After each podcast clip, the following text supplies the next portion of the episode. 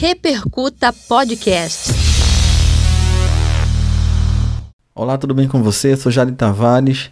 Você está no episódio 55 do Repercuta Podcast, um espaço sobre bateria, música, arte e vida e, é claro, histórias únicas. Eu estou muito feliz com esse episódio porque é daqueles episódios em que você consegue uh, trocar uma ideia e entender mais de perto pessoas que tu passou praticamente a vida toda ouvindo, sabendo ou não sabendo.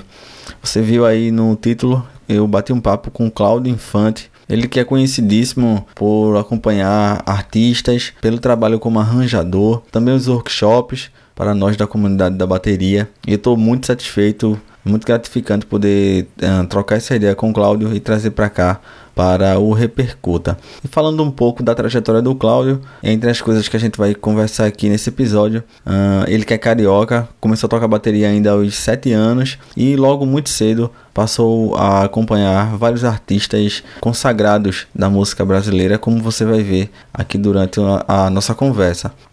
O Infante tem reconhecimento não só aqui no Brasil, como também lá fora. A exemplo da revista Modern Drummer, que o listou como uh, um dos bateristas mais versáteis e com mais bagagem, com mais e com mais linguagem da geração dele. Entre os artistas aos quais ele acompanhou, a gente pode destacar facilmente Djavan, Kid Abelha, Rita Lee, Ed Mota, Emílio Santiago, Ney Mato Grosso, Cazuza, Gilberto Gil, Jorge Benjor, ele também fez parte da banda Garagem, a, gente vai falar um pouco disso. Gravou com músicos como Arthur Maia, Léo Gandeman, Luiz Melodia.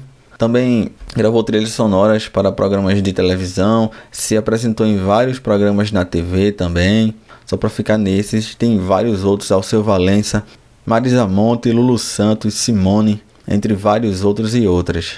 Além da bateria, o Cláudio também é percussionista. São mais de 40 anos de carreira realizando também workshops, dando aulas no Brasil e fora dele. Nessa conversa a gente também fala sobre as referências, o que ele pensa sobre as novas gerações de músicos e musicistas. Ele divide também histórias interessantes, histórias que só ele viveu ao longo da carreira, mais especificamente na percussão. Ele tanto em suas habilidades instrumentos brasileiros como berimbau, pandeiro, a gogô e a zabumba, por exemplo, mas também o, o Claudio também toca instrumentos percussivos orientais, como o, como o derbaque, as cartalas, os pandeiros marroquinos e também a tabla. Enfim, eu poderia passar aqui apenas um episódio falando do currículo dele, mas eu acho muito melhor que você acompanhe, você confira essa, essa conversa nossa inédita que o Cláudio concedeu para mim concedeu para nós aqui no Repercuta Podcast. O Repercuta está em todas as plataformas de podcast, basta buscar por lá Repercuta, facinho. O link também está na bio no Instagram. Indica para alguém que você acha que possa se interessar. Uh, também quero te convidar, se você assim desejar, você pode fazer parte da lista de transmissão no WhatsApp para receber conteúdos exclusivos e também um grupo no Telegram. Basta, eu vou deixar aqui na caixinha para você deixar o seu contato e também você pode me mandar um direct lá no Repercuta Podcast ou no meu pessoal, o jade.tavares. Vamos embora. Vamos em frente e vamos celebrar episódio 55 do Repercuta Podcast com Cláudio Infante.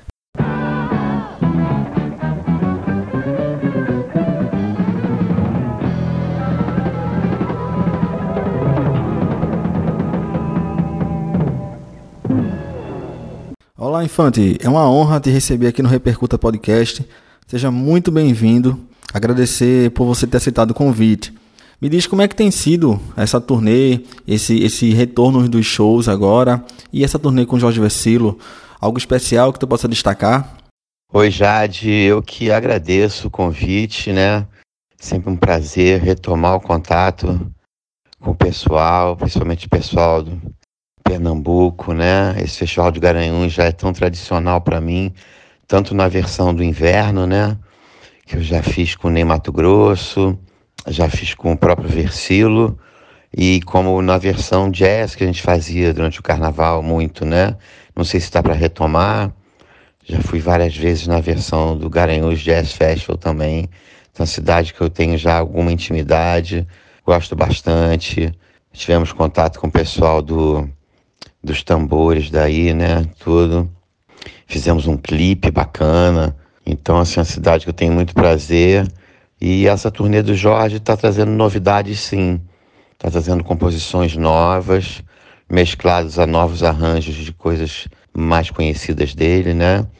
Então tem sido muito bom essa retomada e vindo com um artista que está com sede de apresentar material novo, né? Foi uma pessoa que não se abateu pela pandemia, né? Não, não criou uma inatividade, vamos dizer assim, um, um estado de paralisia. Pelo contrário, ele ficou com muito gás e está doido para lançar esse material novo, aliás, muito, muito interessante. Tomara que a gente tenha condições técnicas legais no festival, que sempre tem muita troca de banda e tal, né? Acho que isso permita, apesar disso, permita apresentar esse material com toda a grandeza que ele tem, né? Infante, tu participou de, de discos clássicos na música brasileira, né? Tu imaginava lá atrás que tu pudesse participar de tanta coisa, de, de tanta coisa importante, né? e ter teu nome escrito em tantas obras, em tantos discos e com vários artistas, tu para para pensar nisso de vez em quando ou isso é algo que tu vai no fluxo? Como é que é para você assim essa essa percepção? Ô Jade, vou te falar que isso é um pouco reflexo do lugar onde eu nasci, eu acredito, sabe? O lugar onde eu nasci e eu frequentava é, era tido como um lugar de muita efervescência cultural, né? Que era o bairro de Ipanema, no Rio de Janeiro. A minha própria escola, ela, ela, é, as pessoas mais velhas do que eu, né? É, uns oito a dez anos mais velhos que eu, foram pessoas que ocuparam grandes lugares na MPB, né? Como o pessoal que formou o grupo Boca Livre, o Cláudio Nucci, o Zé Renato, é, o Zé Luiz que mora em Nova York, o Mu, que formou a Cor do Som, o João Luiz, que virou o Lobão, né? Cazuza, é, Jorge Israel, quer dizer, todos estudantes, né? Mas você vê que daí, só desses nomes que eu te falei, quantas pessoas foram parar na parada de sucesso. Você vê como é que o próprio bairro, o próprio colégio estimulava a coisa da criatividade, né? E a praia, cara, era engraçado, porque hoje em dia as pessoas precisam ficar fazendo o networking, né, a coisa do encontro, através do telefone, tem que estar sendo visto para ser lembrado, mostrando coisa. E o, e o engraçado é que em Ipanema era assim, ou você ia na praia, ali no posto 9, e encontrava ao seu Valença, encontrava ali a Patrícia Pilar, encontrava ali o Moraes Moreira, o Jorge Ben estava sempre na praia, os jogadores de futebol do Flamengo se encontrava com facilidade, a modelo da época, que era a Rose de Primo, sempre ali, é, é, o pessoal sempre indo à praia no mesmo lugar, ou então ia no famoso Baixo Leblon, que você já deve ter ouvido em letras de músicas e tal, que era um conglomerado de bares, assim, e, e que era assim, maciçamente é, povoada por músicos de todas as tribos, né? Tinha assim, a mesa dos mineiros, que era o pessoal do Clube da Esquina, então estava lá Robertinho Silva, Wagner Tiso, Nivaldo Ornelas, Paulinho Braga, Toninho Horta. Na mesa tinha a mesa dos baianos, que eram, são, eram os novos baianos que tinham acabado de chegar, né? Com o Moraes, Pepeu, Baby, é, o próprio Dade, que era irmão do Mu, que apesar de carioca integrava os novos baianos. Tinha a mesa dos também baianos, mas de uma geração mais velha, Gil, Caetano, né? Tinha essa galera nova que eu te falei da minha escola, que já estava fazendo sua mesa também ali, que era Cazuza, a Bebel Gilberto. Então você chegava ali, era uma confraternização, é como se fosse uma festa da música, né? É, cada noite que você chegava estava uma formação, mas em geral, é, depois dos shows, todo mundo ia para lá. E quando começou a ficar uma coisa efervescente, iam as pessoas, iam os, as, as pessoas que gostavam dessas pessoas, né? Fãs, colegas, e aí apareciam poetas, apareciam pessoas, assim, toda a cena cultural do Rio de Janeiro acontecia ou na praia, ali no Posto 9, ou às noites no, no, no Baixo Leblon. Isso, claro, que depois dos espetáculos de cada uma dessas pessoas, né? Tinham muitos espaços para se apresentar, fossem em teatros, fossem em faculdades que tinham como a PUC tinha espaço, sempre tinha uma tradição de shows, tinham parques botânicos, né, como o Parque Laje, que fazia shows, é, Parque da Catacumba, na beira da Lagoa, tinha uma integração da prefeitura preparando estruturas para apresentações, tinham as organizações, né, como os festivais de Catacumba e tal, e aí começou a vir o Free Jazz, né, que foi o evento que começou a trazer para pertinho da gente os grandes nomes da música instrumental que estavam vindo. Então eu acho que esse meu contato com essas pessoas todas grandiosas se dava muito pela informalidade desses encontros de praia e de escola e sempre achei que quem indica músico é músico, né? É, de repente está um amigo seu envolvido num projeto com alguém, assim, um, um Eduardo do SEC e tal. Eu falei, poxa, eu tava querendo agora, só falta um batera. Aí o cara falou, ah, pô, chama o Claudinho. Aí é quantos anos ele tem? Aí o cara falou, 14, 15. Pô, mas ele toca? Não toca, vai dar pé e tal. Aí eu, muito novo, já entrei pro roteiro desses trabalhos, né? Com Marina Lima, com o Alceu Valença, aos 16 anos eu entrei para a banda do Alceu. Eu, muito novinho, comecei a tocar e já era uma figurinha fácil desses lugares, tanto da praia, que era em frente à minha casa, como eu andava até o Baixo Leblon, eu pegava um ônibus em circular, com poucos centavos no bolso, eu estava ali no Baixo Leblon, alguns quarteirões da minha casa, e voltava, sabe? Já arrumava as namoradinhas, já, já era uma vida social, é, cultural do Rio de Janeiro. Então acho que eu, eu sou muito resultado desse meio ambiente, sabe? Três, quatro.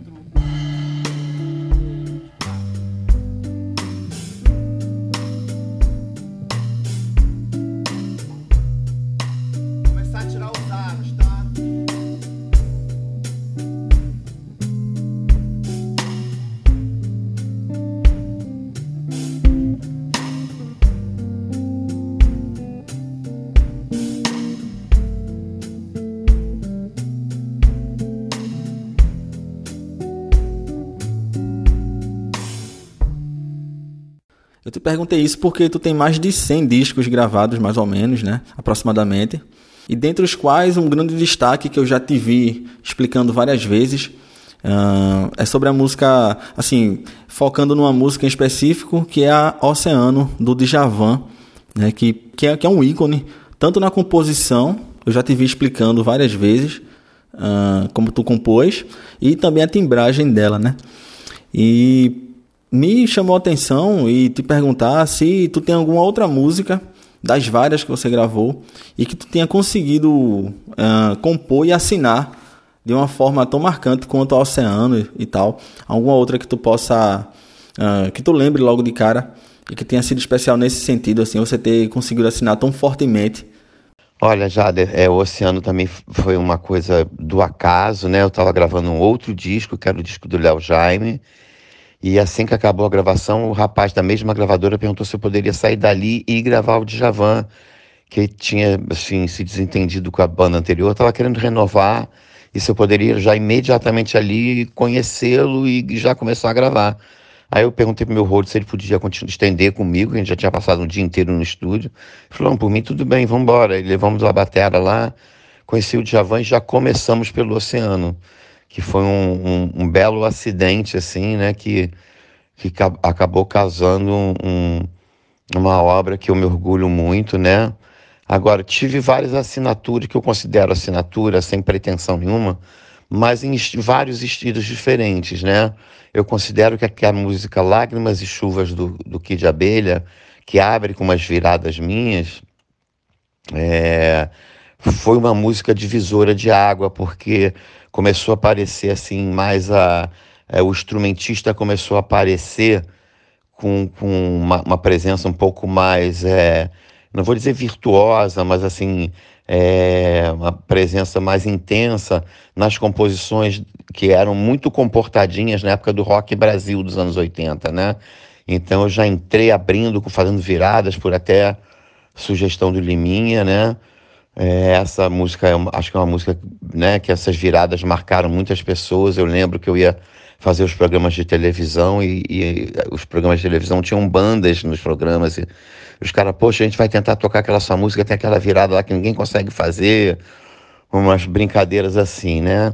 No, do próprio Kid Abelha, eu lembro de ter gravado uma música chamada Amanhã é 23, que é uma composição que foi toda feita em cima da minha construção de bateria. Se você tiver a oportunidade de escutar, Amanhã é 23 é uma música que, em vez de ser conduzida por caixa, bumbo e contratempo, ela é conduzida por tontons, só no refrão que ela vira uma, uma canção com um acompanhamento popular, sabe? Ela é uma é uma sucessão de viradas que vão se complementando, vai entrando a caixa. Se você observar, você vai ver que vai ter todo um crescendo é, organizado. Eu criei uma linha para fazer a música andar, né? E o baixista Nilo Romero casou perfeitamente com aquela intenção e tornou possível aquilo, né?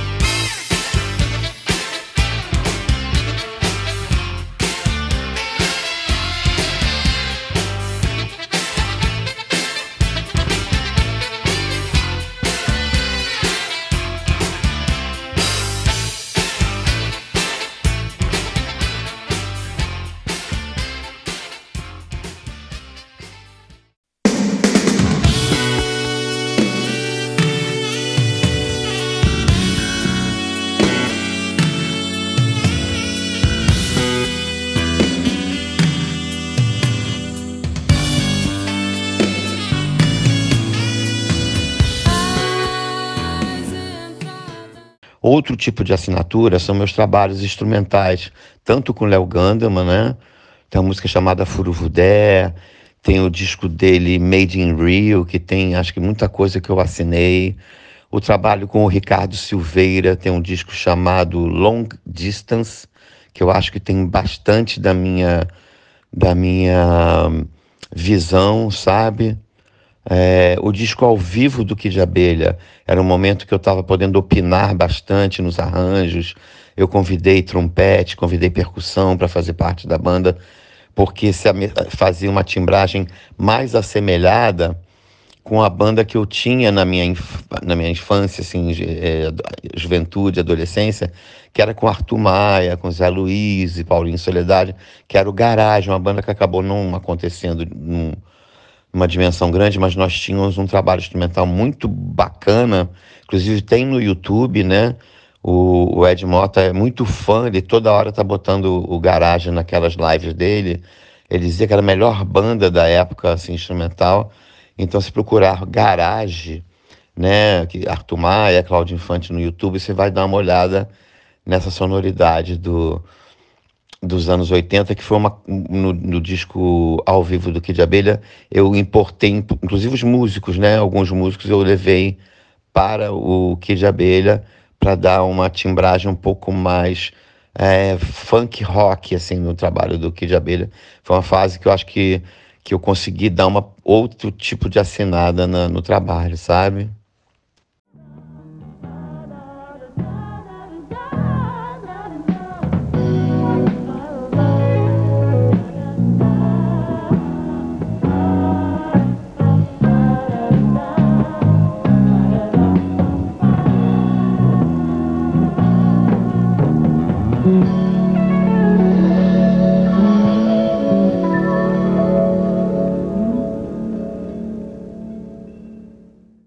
São mais de 40 anos de carreira, não é, Infante? E tu passou pelos anos 80, pelos anos 90, o início dos anos 2000.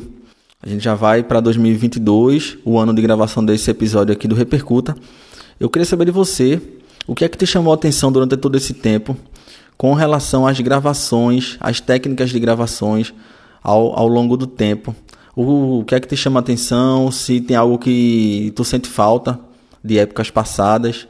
E se tem algo que hoje seja muito especial uh, nessa parte da produção mesmo, musical. Se você puder dividir algo com a gente, porque tu, tu passou por, uh, por décadas e por eras em que os procedimentos eram, eram diferentes, né? Exatamente. As gravações eram feitas com, com sistemas completamente diferentes, né? A, a, começar pela parte estrutural, a bateria ficava dentro de uma casinha, tinha uma concepção do som da bateria ser uma coisa seca, sem muita reverberação na sala, então a gente casava, é, gravava dentro de uma de um como se fosse um curralzinho todo abafado com material acústico, né?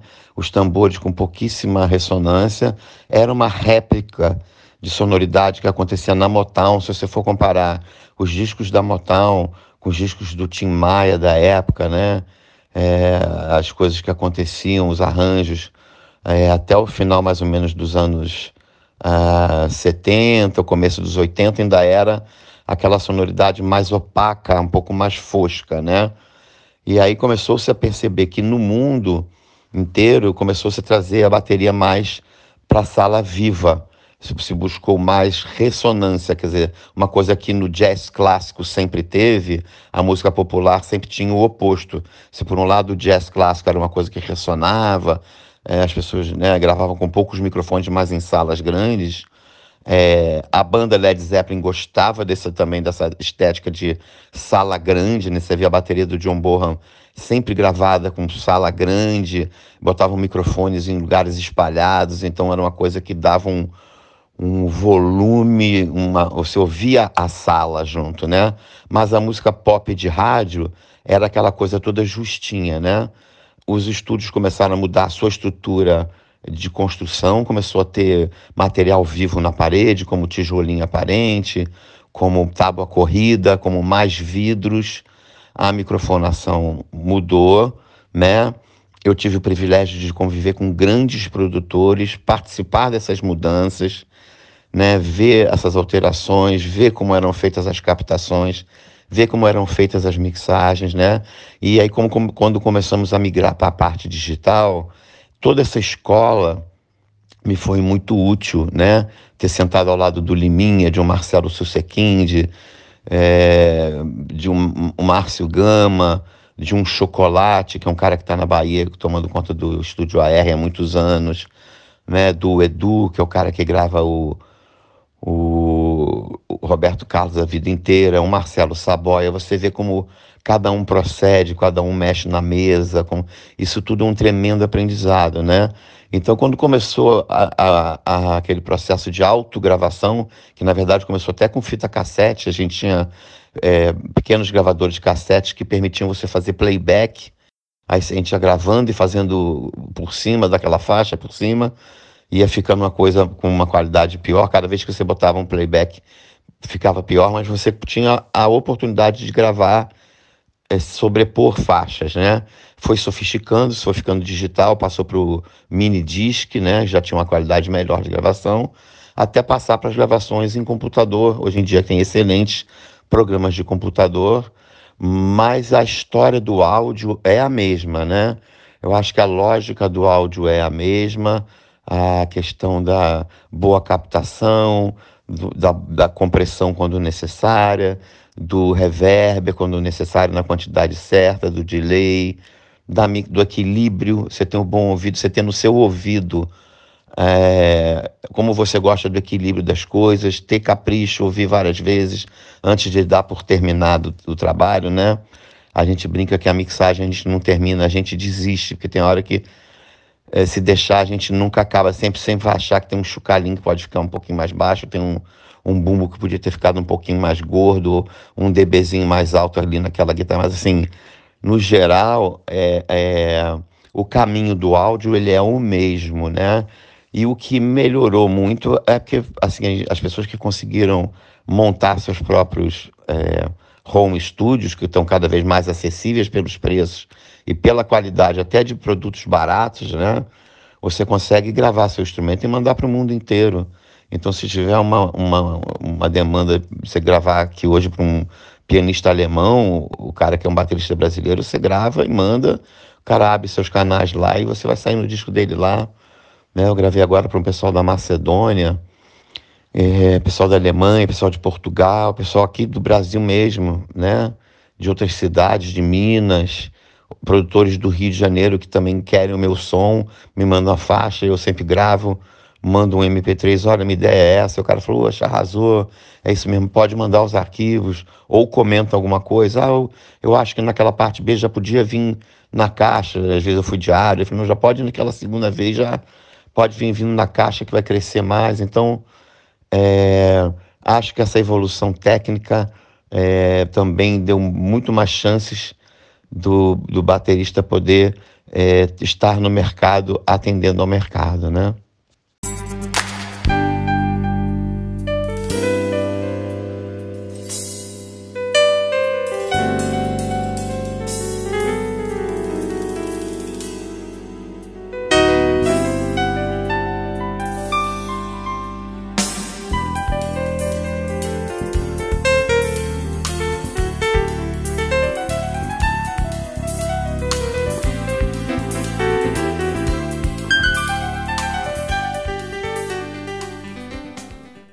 A gente poderia elencar aqui vários artistas dos quais uh, você acompanhou e compôs e, em turnês, em gravações também, nesses 40 anos de carreira. E, e, tocando em alto nível, né? Sendo requisitado por muitos artistas que são, que são enormes. Eu queria saber de você se, se você ainda fica surpreso, qual é a tua reação ao ser convidado, ao ser contactado uh, tanto para entrar em turnê ou seja, ou, ou para gravação. E se tu tem alguma reação interessante, alguma situação interessante com relação a convites, se você puder dividir com a gente aqui. Então, Jade, antigamente essas, essas, esses telefonemas apareciam via telefone fixo. Talvez a galera que esteja escutando agora nem saiba o que é, né? Era um telefone ligado a um, a um fio na parede e era um número só na casa inteira, um número para cada residência, né? E de repente tocava o telefone na minha casa e era assim o Luiz Melodia querendo falar comigo. Eu falei, caramba, o cara sabe meu telefone, ele perguntou para alguém, e alguém passou e ele queria falar comigo que para eu gravar o Lulu Santos, né? A Marina me ligando e eu ficava assim, caramba, essa música que tá tocando na rádio, que eu sou fã, cara, a pessoa tá me chamando para tocar, vou tocar essa música. Que alegria, que coisa inacreditável, né? Ao seu Valença. Então, essa época a surpresa era enorme, porque eram pessoas que eu conhecia através da televisão. Um ou outro eu esbarrava nesse lugar que eu te falei, que era ou o Posto 9 na praia, ou o Baixo Leblon, que a gente era apresentado assim à noite. Aí o pessoal apresentava, ah, conhece o Claudinho aqui, baterista, aí ó, sei lá, é baterista e tal. Eu trocava meia dúzia de palavras ali, daqui a pouco tava ele me ligando mesmo para conhecer meu trabalho, sabe? Jorge Malte, né? E, como indicação de outros músicos que ele respeitava, então ele acreditava, não, poxa, esse menino toca mesmo, toca bem. E como eu cresci nessa escola que tinha esses caras todos, né? O Lobão, não sei, não sei se você sabe, era um tremendo batera que tocava já tempos alternados, 11, 9, 7. Eu ficava vendo aquilo, eu ficava pasmo, né? E com outros compositores grandes como Claudio Nunes e Renato. Então isso foi o meu preparo para poder é, me deparar com as composições desses outros artistas e de alguma forma contribuir, porque eles gostavam, queriam que eu, mantivesse, né? Queriam me manter na banda, queriam que eu conseguisse em turnê, se tivesse sido apenas o convite para uma gravação, ou às vezes era o convite para um único show em um lugar e dali aquilo prosseguia, que era sinal que eu cumpria a função de uma forma satisfatória, né? Eu, eu, eu atribuo esse meu preparo a essa convivência de tocar junto com gente da minha idade, sabe? Ou um pouquinho mais velha, um pouquinho mais novo.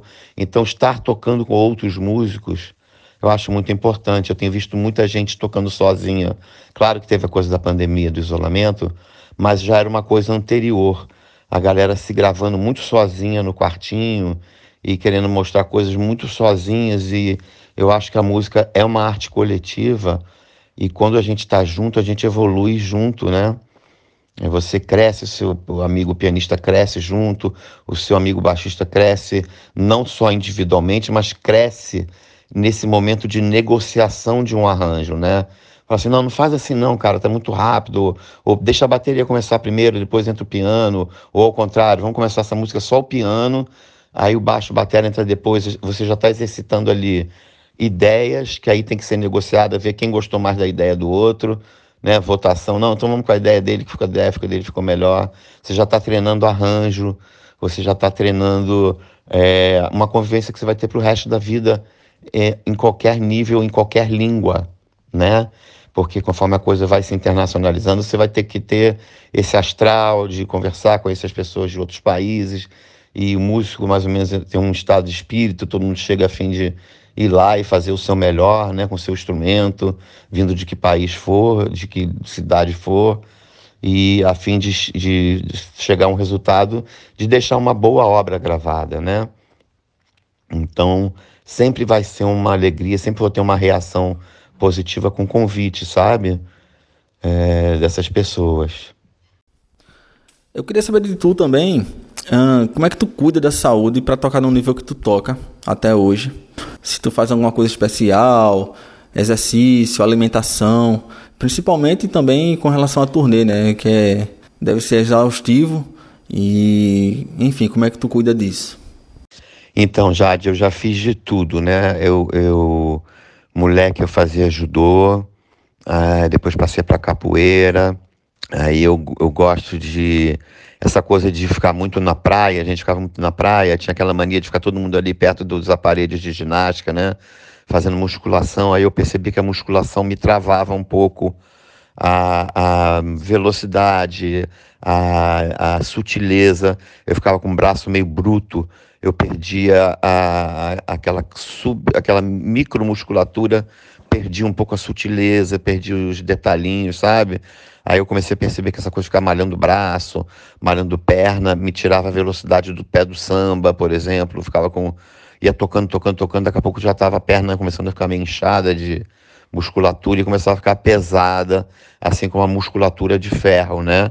Então saquei que meu negócio era mais uma coisa com menos impacto corrida também não me fazia bem, então era assim, alongamento, bicicleta, natação. Então, hoje em dia eu pedalo, se não digo todo dia, é quase todo dia, porque eu, eu levo minha filha na escola de manhã cedo, dali eu já vou com a bicicleta no carro, dali eu já sigo, vou para uma praia, pedalo entre 15, quando dá tempo, assim eu vou até 20, 25 quilômetros ali, aí eu chego, faço uma sériezinha num banco lá de é, não faço flexão justamente porque acho que a flexão for, força ali minha, minha, minha, minha, meu pulso, né? Aquela articulação do pulso. Então faço um negócio chamado prancha, que você, em vez de apoiar no pulso, você apoia no cotovelo e faço ali aquelas pranchas, faço abdominais, porque a abdominal fortalece as costas e a barriga para te manter ereto, né? Você não começar a dobrar em cima do, do instrumento e começar a ter dor de, nas costas, né? a hora de carregar, eu tenho sempre muita atenção na hora de agachar para pegar uma, uma case de ferragem. A gente sempre nunca está livre de pegar uma coisa pesada, remover um bumbo e tal. É, às vezes até indo para o aeroporto, às vezes não tem um carrinho perto, tenho que levar aquela bag de prato pesado, então atenção em distribuir o peso igual dos dois lados. Então tento estar tá forte, fortalecido para poder estar tá aguentando o meu, meu equipamento legal e também estar tá com energia para fazer o show de uma forma com sangue, sempre com a sensação de sangue novo, de gás novo, sabe? De entusiasmo.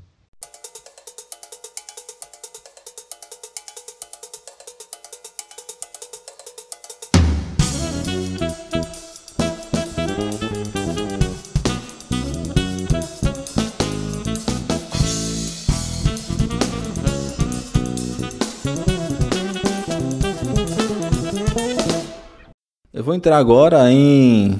Assim, você dispensa apresentações, mas entrar em alguns artistas dos quais.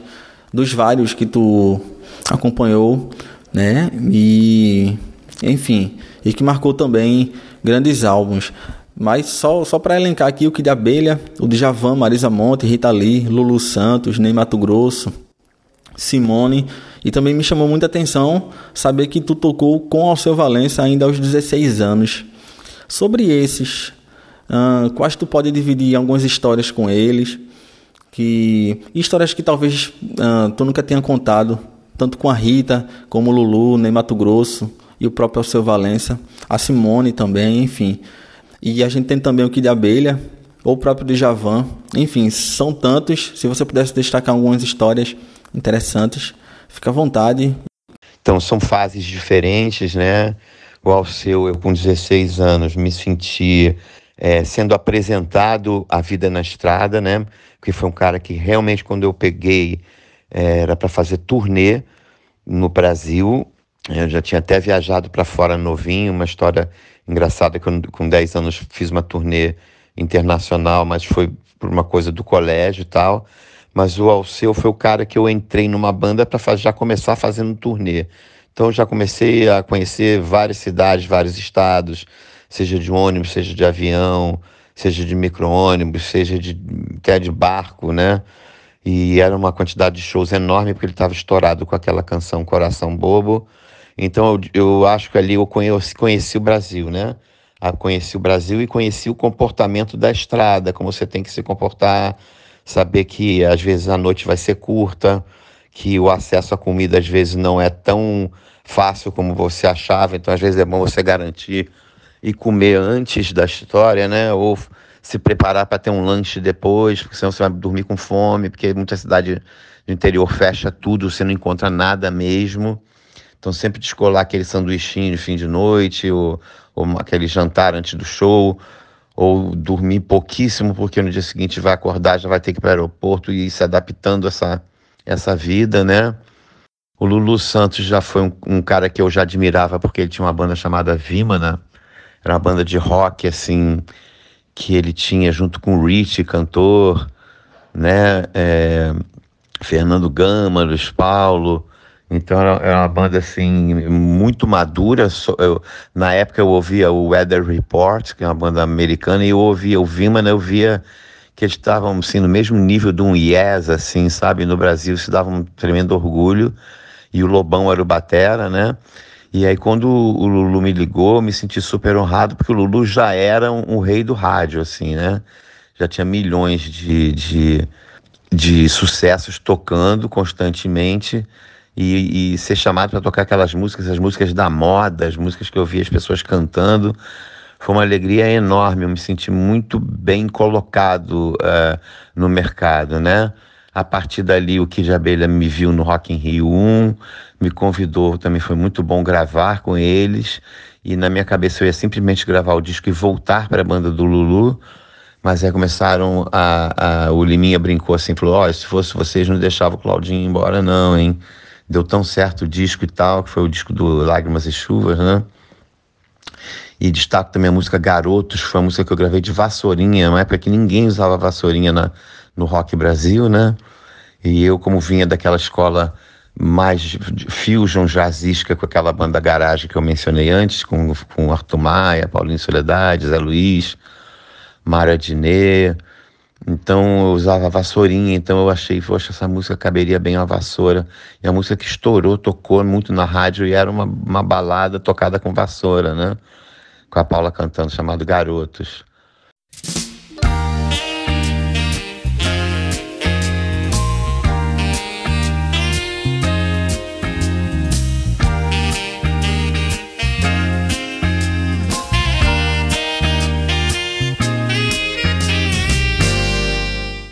Então são fases diferentes, né? Como eu te falei, o Djavan foi um acidente, assim, porque eu estava gravando Léo Jaime, ele, ele se desentendeu com a banda, precisou de um, qualquer baterista ali naquela hora.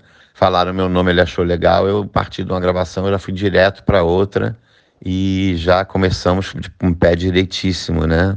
Simone foi muito bom porque tive um contato bacana também com o samba, né? E ela estava numa época muito bacana. Fomos à África a primeira vez, eu fui a primeira vez à África com a, com a Simone, né? Fomos a Angola e toquei com músicos excelentes, assim. Também foi uma oportunidade muito boa, né?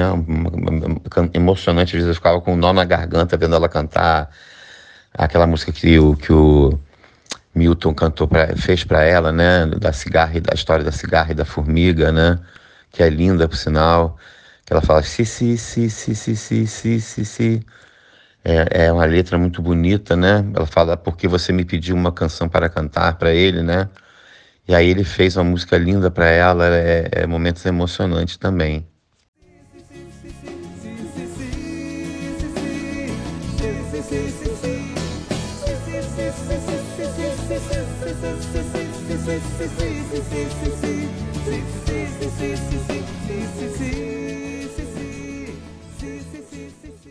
Trazer mais alguns artistas dos quais tu tocou e eu queria saber se tem histórias interessantes com eles. Cada um deve ter sua especialidade, né? mas eu também queria uh, puxar um pouco disso de você. É de Mota, Gilberto Gil, Ivan Lins, Jorge Benjó, Milton Nascimento, Gal Costa, o próprio Emílio Santiago. Sobre esses e essas, quais histórias interessantes, lembranças interessantes você tem? Na resposta anterior, eu esqueci de mencionar a Rita Lee, que, poxa, é uma rainha que eu cresci ouvindo também quando eu recebi o convite. Para mim foi uma realização, porque foi assim, poder participar de um repertório que eu cresci ouvindo, minhas irmãs cresceram ouvindo também, foi uma, uma honra enorme. Então, para não me perder dessa sua pergunta, desses que você falou, quem eu realmente convivi em turnê foram Emílio, na, na ordem cronológica, Emílio Santiago, que foi excelente para mim, porque já era uma época que o Lincoln Olivetti era o grande arranjador do Brasil, era um arranjo já com uma, assim, uma dificuldade de execução bacana, e, mas sempre musical, não era uma, uma dificuldade aleatória, era, era uma, uma, dificuldade muito musical que fazia a gente soar é, junto com a base toda, com a banda, a importância da bateria. Era uma honra tocar aqueles arranjos. O Emílio é uma pessoa sensacional de viajar. O Ed também, já querendo sofisticar a, a música dele, né? Querendo fugir do padrão Tim Maia, que era o tio dele, que era uma coisa mais reta. Ele já queria sofisticar. Eu peguei justamente a época da sofisticação daquele disco Entre Ouça. Viajamos à Europa, né? Tem até um solo meu gravado em Paris, num disco dele. Então foram pessoas que eu convivi bastante mas todos eles, o Ivan também tem uma história engraçada que da história de um jatinho que eu vim fazer um, uma, um Globo de Ouro com. Nós estávamos na Bahia, vim fazer um Globo de Ouro no Rio com Kid de Abelha. Quando fui voltar, as companhias aéreas começaram a entrar em greve. Um problema horrível para voltar para a Bahia. O show já quase na hora de começar, a gente fretou um jatinho. Eu acabei chegando tarde, achando que tá, ia estar tá todo mundo muito puto comigo, né? Mas foi o dia que foi, o show foi mais astral. Eu atrasei quase duas horas, uma hora e pouco o show. O povo na Bahia já assim, revoltado que o show não começava, mas aí explicaram que tinha tido um problema com as companhias aéreas em greve, mas eu consegui que o empresário do que de abelha fretasse um jatinho para eu chegar a tempo. Então foi uma história divertida. Foi o primeiro dia que aí ele chamou todo mundo para o quarto dele para a gente conversar, contou mais histórias da vida dele, jantamos juntos todos no quarto, a banda inteira lá. Então foi curioso também como é que uma uma circunstância assim acidental acaba, em vez de, de queimar você com a pessoa, acaba aproximando, né? Ele viu que não foi uma culpa minha. Então tem história com todos, mas elas vão surgindo assim com, com o decorrer da, dos acontecimentos, né? Repercuta. Obrigado, Infante. É, eu queria também levantar uma outra coisa aqui que me chama muita atenção. Eu vi uma entrevista tua passada falando sobre a importância do equilíbrio entre as performances de gravação e shows. Tu fala algo do tipo que é interessante você ter a precisão da gravação na performance do show e ter aquela coisa mais humana, aquela coisa mais orgânica e mais apaixonada nas gravações. Saber de você, uh, tu que já realizou muitos shows, pequenos, médios e grandes, várias aulas, né, workshops e gravações. O que é que tem de especial em cada modalidade dessa? Tipo, o que é que só a gravação te proporciona, as aulas, né, os shows, os workshops, enfim. E a própria produção musical também. O que é que tu pode destacar com relação a cada uma delas? Ô, Jade, essa coisa assim de, da precisão no show é fundamental, né? Que às vezes até gravam shows que não foram gravados com clique, o pessoal fica brincando comigo. Cara, parece que você tem um clique, tá tudo, a música começa e termina no mesmo andamento, tudo legal. Eu acho isso bacana, que é, é, é, resultado de um treinamento, de vir tocando shows clicados e coisa e tal, né? Essa coisa da emoção na gravação, ela já foi muito é, usada por mim, né? E ainda é muito quando eu tenho a liberdade de tocar o que eu quero, o que eu posso na na gravação, mas também há uma tendência atual de querer que a, a, bateria se comporte meio como uma coisa meio eletrônica, meio DJ, meio econômica. Às vezes eu, eu recebo esse tipo de encomenda também. Então, quer dizer, já entrou mais um elemento. Tem essa coisa da precisão do ao vivo, tem essa coisa da emoção da, na gravação, mas também tem uma, agora uma nova demanda que é um excesso de economia.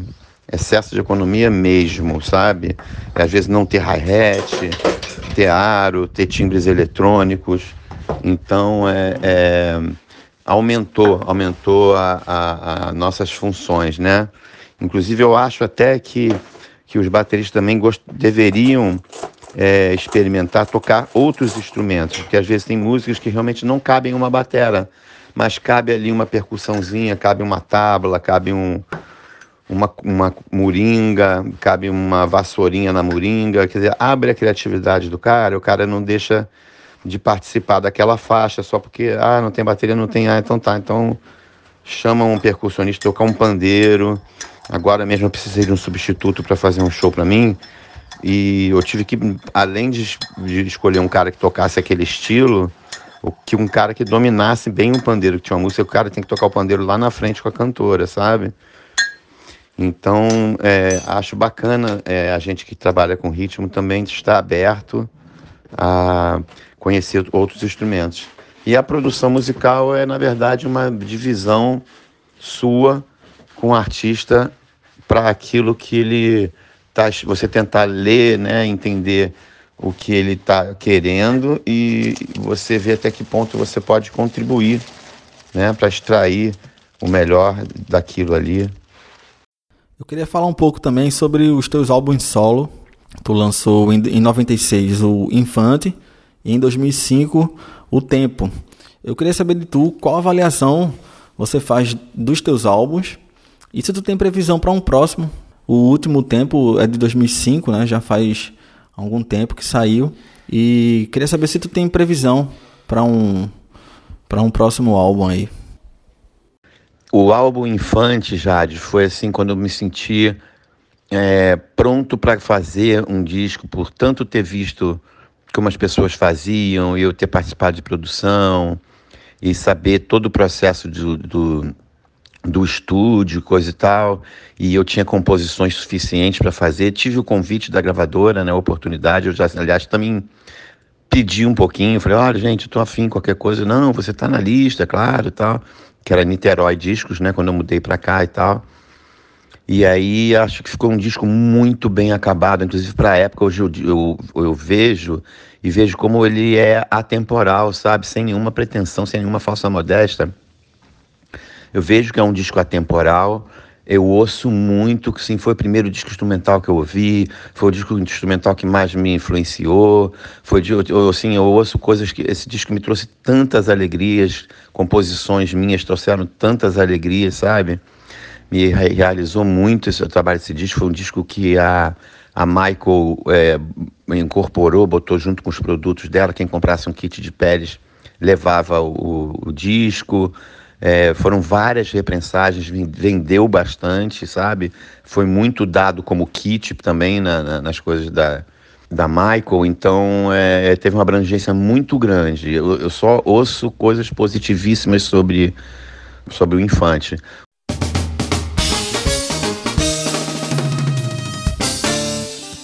O disco Tempo ele foi menos é, conhecido, né? Ele, ele foi menos explorado, não tive essa participação de nenhum é, patrocinador junto, tampouco foi feito por uma gravadora, foi um, um amigo independente que, que gravou e tinha menos recurso para divulgação e tudo, mas é um disco que eu tenho grande carinho, que são, a maioria são composições minhas, feitas há muito tempo atrás, por isso essa questão do o nome Tempo, é, são composições da minha época, daquela que eu te falei do colégio, da convivência com aquelas pessoas mais velhas ali de Ipanema. Então me remete muito àquele momento, sabe?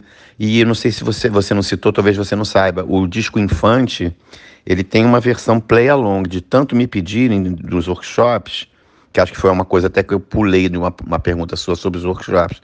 Eu nos workshops, eventualmente, eu levo trilhas minhas, levo muito até trilhas minhas, mas gosto de levar outras coisas é, explorando é, compassos que as pessoas às vezes não praticam, não, nem conhecem que tem o 9, que tem o 11, o 7. Eu, eu levo, gosto de, de desmistificar esses compassos e, e, e abrir o caminho para as pessoas poderem começar a ficar mais soltas e poderem até improvisar nesses compassos mais assim esquisitos, né? menos, menos presentes. Então o play along do, do Infante existe, né? Essa versão que são todas as músicas tocadas normalmente, quer dizer, é o disco todo de novo e depois é ele todo de novo sem a bateria com o clique. Então, pessoal, e partituras das formas, né? Partitura no formato que é songbook.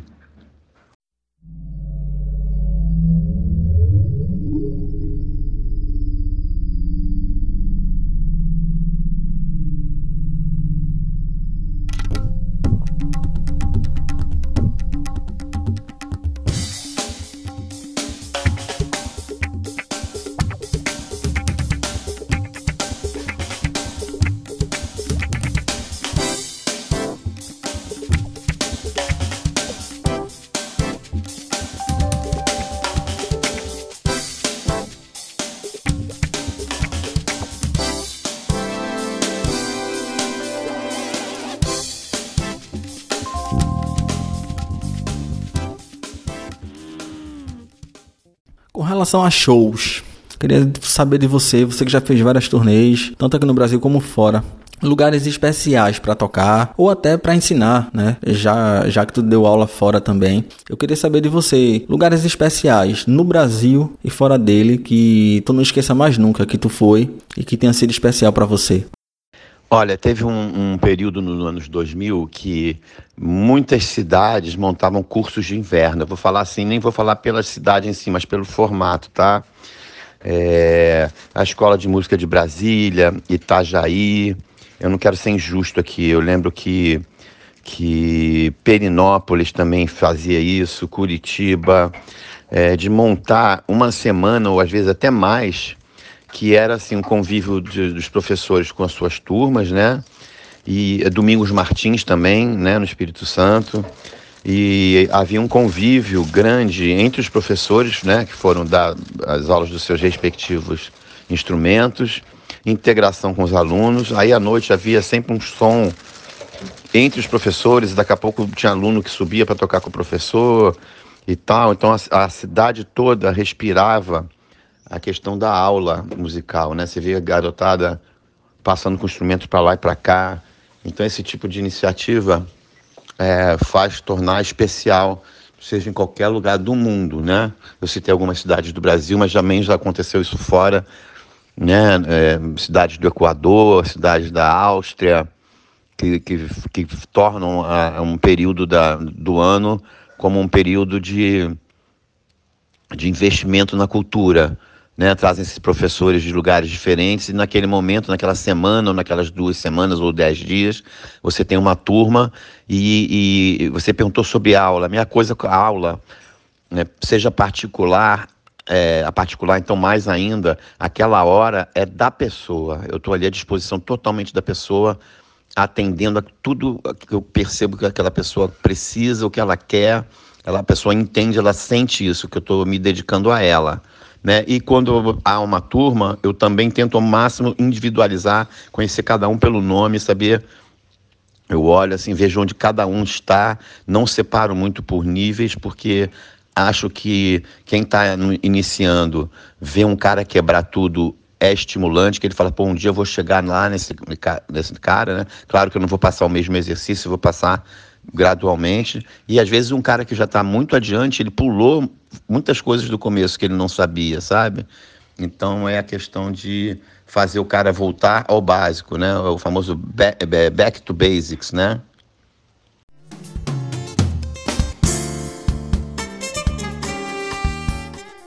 E nesse sentido, já aproveitando o gancho dessa última pergunta, Infante, eu queria saber de você Uh, se tem algo na carreira que tu que se você pudesse você faria diferente teria feito diferente por algum motivo.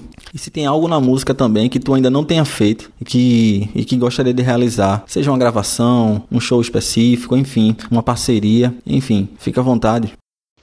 É Jade sempre vai faltar né? Sempre vai faltar alguma coisa que a gente gostaria. Imagina poder fazer uma turnê fora com a sua própria banda em, em casas bonitas você chegar aquela casa tá cheia para te assistir. Isso é uma realização, né? No próprio Brasil, você fazer uma turnê com o seu nome, com o seu trio, com o seu quarteto e ela tá, tá sempre cheia, né? É, é, tocar com pessoas como Hermeto, como eu não toquei, é, seria sempre, né, o Egberto Gismonte, são caras que eu admiro muito, que eu ainda não tive a oportunidade de tocar. Então, assim, sempre vai faltar, né? E a gente nunca está completamente realizado de tudo, já fiz tudo da vida, mas confesso que eu já fiz muita coisa e, e tenho orgulho de tudo que eu tenha feito, por menor que tenha sido. Pode ter sido num bar pequeno, pode ter sido num, num lugar gigante. Eu fiz de coração, né? Eu te preparei meu instrumento na véspera, ou um pouco antes, sempre com coração. Eu, monto, eu chego, não tem road, não tenho frescura, eu meto a mão, estou ali montando, estou fazendo. Nosso instrumento, você sabe que é que é trabalhoso, é pesado, é, milhões de porquinhas e parafusos, então a gente tem que estar tá ali sempre é, é, um pouco mecânico, né? E eu, eu nunca me nego, eu sempre ali, tô, ainda, ainda sou assim, pode ser que um dia eu, eu comece a me cansar de alguma coisa, mas eu tenho maior gás, eu gosto, tenho prazer e tô, tô aí, sempre para jogo. E é claro que ainda tem muita coisa a, a se realizar, eu ainda acredito muito, sabe? Que vão, ainda tem o universo, ainda vai trazer coisas muito bonitas que a gente vai agradecer aí, falar agradecer por estar ali naquele lugar, né? Tocar em lugares bacanas, com músicos bacanas. Eu acho, acho muito bacana quando juntam pessoas de, de nacionalidades diferentes juntos, falando a mesma língua. É uma coisa muito bacana também. Eu queria falar um pouco também, Fante, sobre as tuas parcerias, as marcas que te apoiam, né? E que e que fazem, né, e que te dão todo o suporte na tua carreira. As baterias Pearl, os pratos Zildjian, nas baquetas as Seibanes, tem também a Total Case, a Urban Boards, as peles Michael, os microfones AKG e o Power Click também. Se tiver mais alguma, você pode incluir. Eu queria que tu falasse um pouco da, da tua história com essas marcas e todo o apoio que tu vem recebendo durante toda a tua carreira aí. Então, vou listar para você de novo, acho que você falou tudo, mas só para a gente não se perder.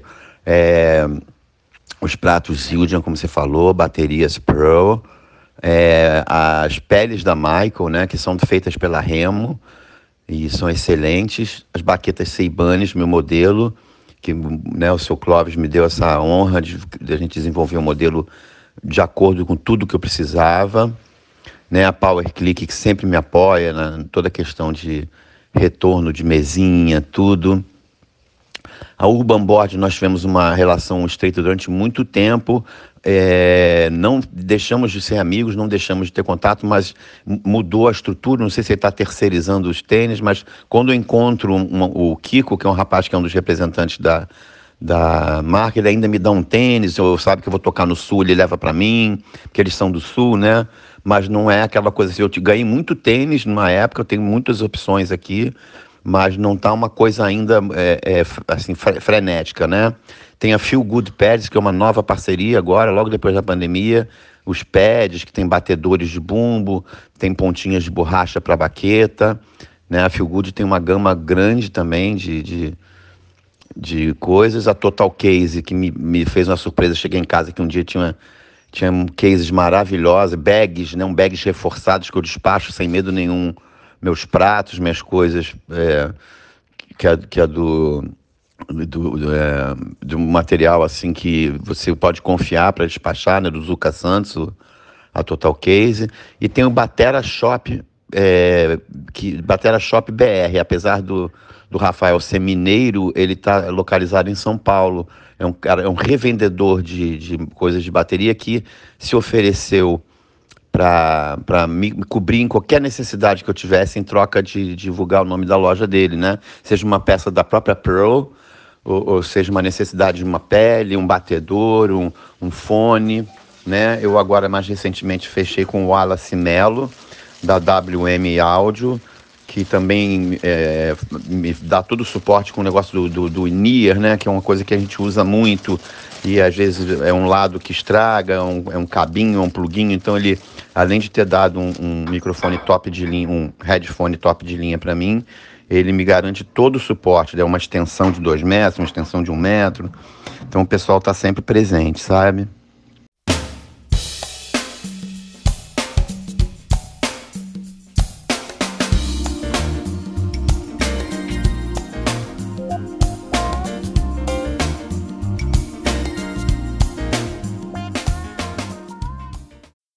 Gente já está chegando ao final desse episódio, mais uma vez agradecendo a tua presença por aqui, Infante. Te perguntar se tu tem noção da influência que tu tem na comunidade da bateria, o tanto de baterista que começou a tocar uh, a, a partir de te ver tocando e tal. E se tu tem muita abordagem de fãs nesse sentido, de bateristas da comunidade, né? E até, inclusive, eu acho que você é um, é um dos símbolos nesse sentido, do quanto você fez o mercado também aquecer, né? Por conta dos produtos, enfim. A própria demanda, ela aumenta por, por instrumentos, por bateria e por acessórios de bateria. E eu acho que isso tem muito a ver com você, você também contribui muito nesse sentido. É, te perguntar se tu tem essa noção disso, e como é que tu reage, enfim, com, é, é, quando bateristas que estão começando a tocar agora, eles, eles te abordam e, e eles reconhecem o teu trabalho, a tua carreira e tu se torna uma influência para eles?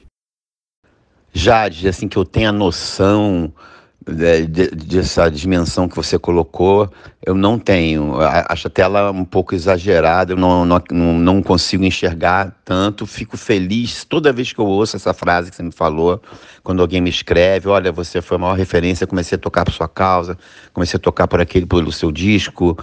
É a primeira vez que eu vi. Muito, eu ouço muita coisa bonita, que isso é, confirma a minha missão aqui sabe? Isso continua a acontecer, Jari, quando, por exemplo, eu vou fazer um workshop em Muriaé, como já aconteceu esse ano, né? Cheguei lá em Muriaé, levei um material assim, eu fiquei pensando, será que eu estou levando um material muito alienígena? É, o pessoal fica esperando que eu vou ficar falando sobre os membros, né? A velocidade do membro, quantos toques rápidos, como é técnica e tal. E eu fui falar sobre a cabeça musical do músico, que eu acho que, na verdade, o que mais, mais importa é a cabeça, é a noção que você tem da composição, a noção que você tem da onde você está na música, do compasso, para te dar segurança, para você poder é, começar a, a, criar algo menos previsível, né? É, às vezes o previsível é a melhor solução, né? O óbvio, às vezes, é a melhor solução para música, sempre para música, né, Jade? Sempre para música. A música que tem que ficar boa, a música que tem que sair feliz, o compositor, e não você ir lá satisfazer seu ego, porra, fui gravar hoje de tarde, botei todas as viradas que eu queria, tudo que eu estava estudando essa semana, consegui botar naquela música e fui embora. Aquilo, de repente, a música não vai acontecer nada, vai ficar um, um desfile de, de egocentrismo do cara e, e a música não vai acontecer. Então a felicidade é quando você.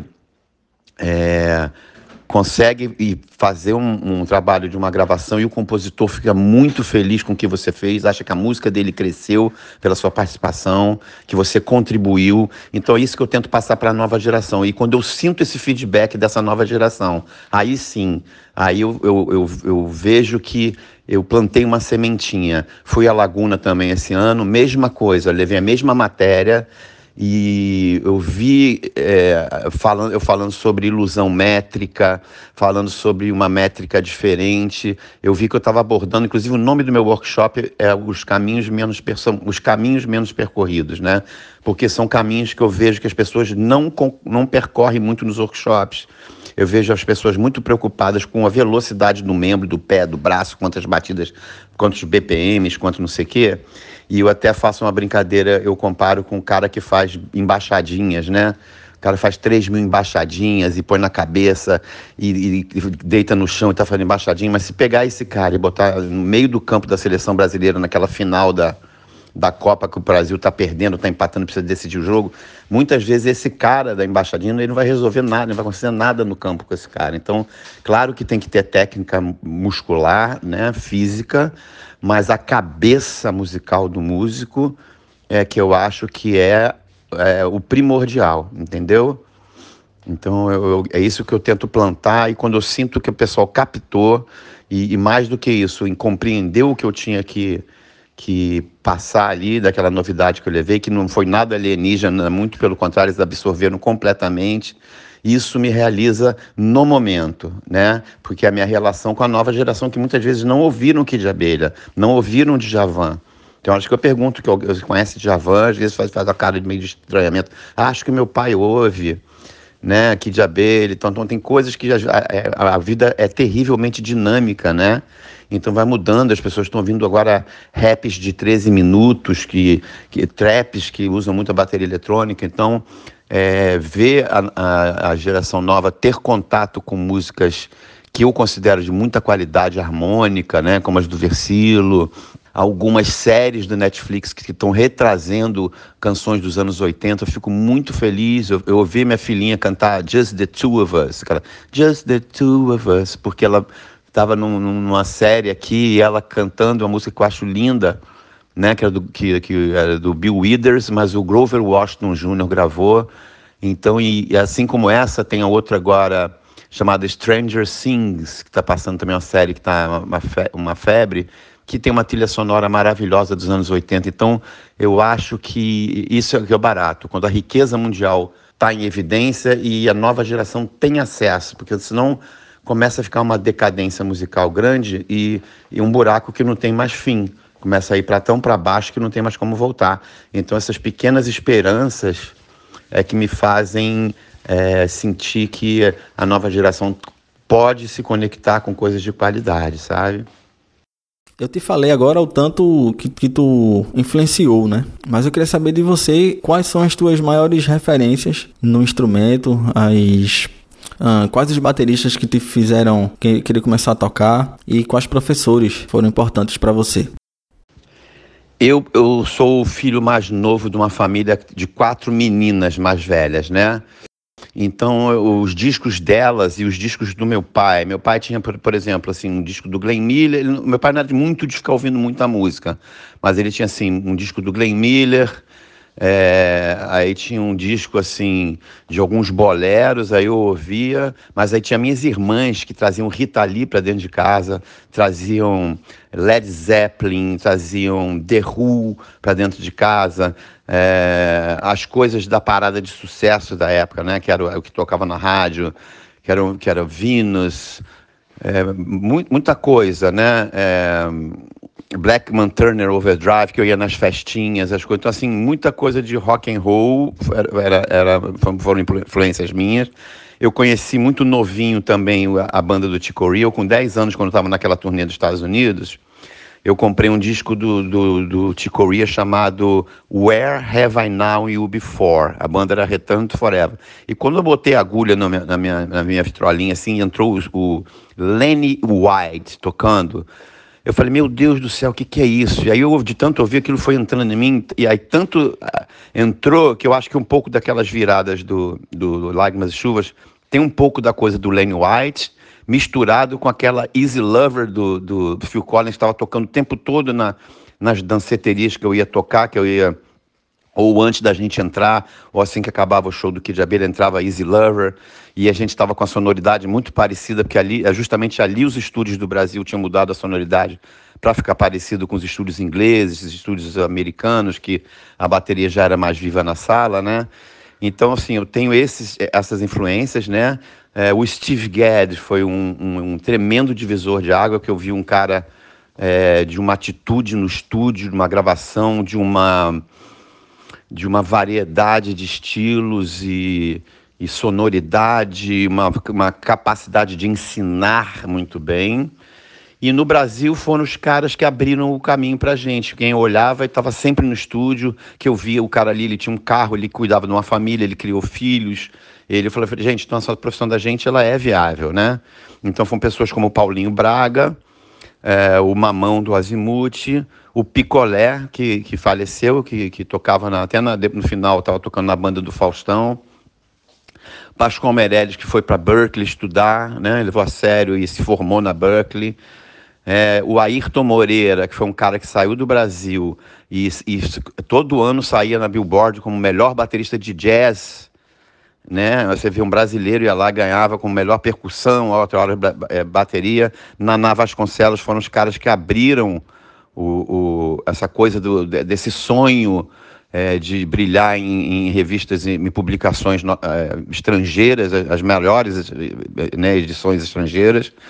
Né? O, o, o Mamão tinha um grupo chamado Azimuth, que ainda tem até hoje.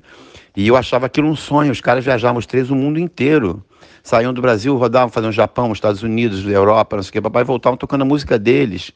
Então, quando encontraram para mim, aquilo era uma idolatria. Falei, nossa, cara, isso aí é, uma, é o sonho de carreira, né? É um sonho de carreira. Então, essas foram as minhas influências.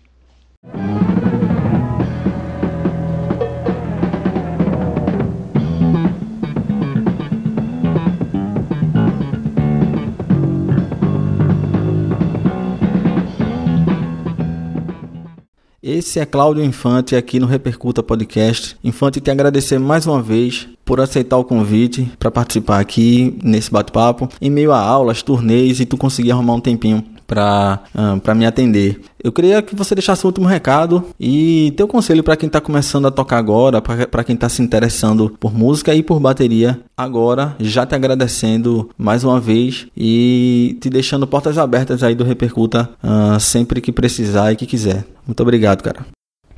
Oi, Jade. Eu que agradeço o convite. Eu, eu tenho certeza que com esse programa é, eu acabo atingindo pessoas que não me conhecem, geração nova, que vão se interessar. Se é que eu posso dar um conselho, que conselho nem te não dá né, para as pessoas, mas eu acho assim, é, músico procurar tocar com músico é ótimo, sabe? Pequenas formações, pequenos trios, as pessoas nunca sabem quando vai ter uma apresentação, quem vai estar assistindo, o, o, né? Como que nem tacar uma pedrinha no lago, você taca uma pedrinha no lago, ela faz uma pequena ondinha, depois faz a segunda ondinha. Quando você faz uma apresentação, você não sabe o que, que aquilo pode gerar para você, você nunca sabe quem está na, na plateia. Eu acho que esse é o conselho que eu posso dar. É, música é uma atividade coletiva, o máximo que puder estar tá trabalhando em conjunto. Eu acho que é onde vai haver a melhor a melhor evolução de todos, tá? Já de um detalhe que eu não posso deixar passar de jeito nenhum, de jeito nenhum, é o trabalho do Eric Faustino em Garanhuns, sabe? Um rapaz tão legal que desenvolve um trabalho de percussão maravilhoso, nos deu a honra de participar no nosso clipe, o clipe da Taren, cantora Taren, né? Da, da versão da música do Led Zeppelin, Black Dog, com um swing do caramba uma, uma orquestra toda ensaiada, uma orquestra tambores toda ensaiada, ele fez um trabalho maravilhoso. Ele, te, ele me deu uma honra enorme. Ele tem tatuado na perna dele, não digo, acho que é na barriga, ele é na barriga, hein? Que tem um outro menino que tem na perna. A capa do meu, do meu disco Tempo, que é um desenho de um, de um artista nova-iorquino. Aliás, é uma, uma obra de arte o desenho do cara, sabe? Aí ele tatuou. Então eu não posso deixar de falar em Garanhuns é, é, e, e, aliás, não posso falar em Garanhuns e deixar de falar de Eric Faustino, tá bom? Então faço questão que esteja presente essa fala nesse nosso podcast, tá bom, querido? Então, valeu, querido. A gente se encontra em Garanhuns. Tamo juntos. Obrigado, foi um prazer participar.